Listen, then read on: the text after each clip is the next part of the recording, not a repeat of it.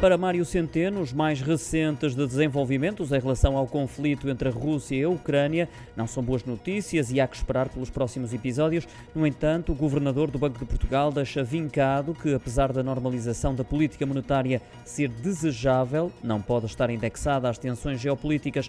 Sublinhou ainda que a política monetária, que é válida para Portugal, que é também a do Banco Central Europeu, deve acautelar aquilo que são as consequências dessas mesmas tensões. Um importante acima de tudo será assegurar a estabilidade financeira da economia e da União Europeia. Uma opinião que foi partilhada numa aula aberta no âmbito do lançamento do livro Economia Monetária e Financeira no ISEG, em Lisboa, e por meios telemáticos.